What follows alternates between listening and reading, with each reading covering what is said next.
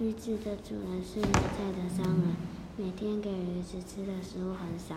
驴子埋怨他向天神要求：“神啊，我每天卖力的工作，却总是吃不饱，请帮我换个主人吧。”天神于是帮他换到砖瓦厂工作。驴子虽然很多时工作量也更加繁重，每一天都让驴子累得不得了，更常常累到吃不下东西。于是驴子再一次要求帮他换个主人吧。这一次，驴子来到做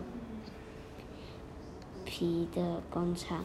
他哀伤的说：“为什么要不断要求换主人呢？”结果这次让自己死后连皮都保不住了。